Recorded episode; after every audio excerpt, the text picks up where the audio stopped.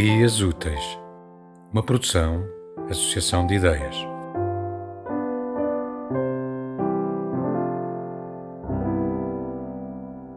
A escritura. Às vezes, vive-se tanto ou tão pouco que não apetece escrever. Tenho a felicidade ou infelicidade de viver para escrever, não podendo ouvir e viver palavras sem vê-las escritas, como uma frase ou um título. O contrário é raro acontecer. As coisas lidas, incluindo as que escrevo, raramente fazem pensar em viver. Vai-se a correr viver um bocadinho, podendo gostar, mas depois volta-se para pôr aquilo em palavras. Ou então, no meio de viver, desata-se a escrever como quem já não está lá completamente.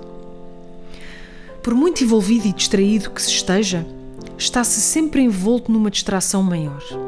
Tornar aquele tempo vivido num instante numa coisa que leva muito tempo a escrever. Isto até aos 13 anos. Depois, percebe-se que também se vive só escrevendo, que não é preciso viver sem ser a escrever.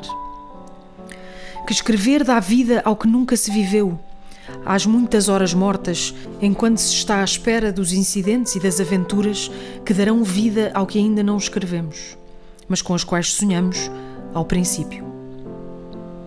Escrever quando se preferia estar a viver é a infelicidade mais feliz.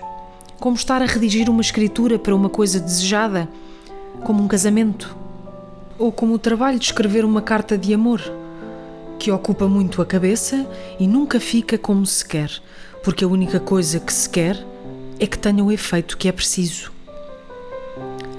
É estranho escrever e sente-se que nos rouba a vida ou nos entretém com outra que não existe, a que fica escrita.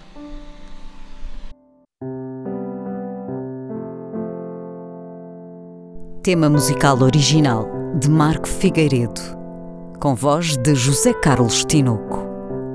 Design gráfico de Catarina Ribeiro. Consultoria técnica de Rui Branco.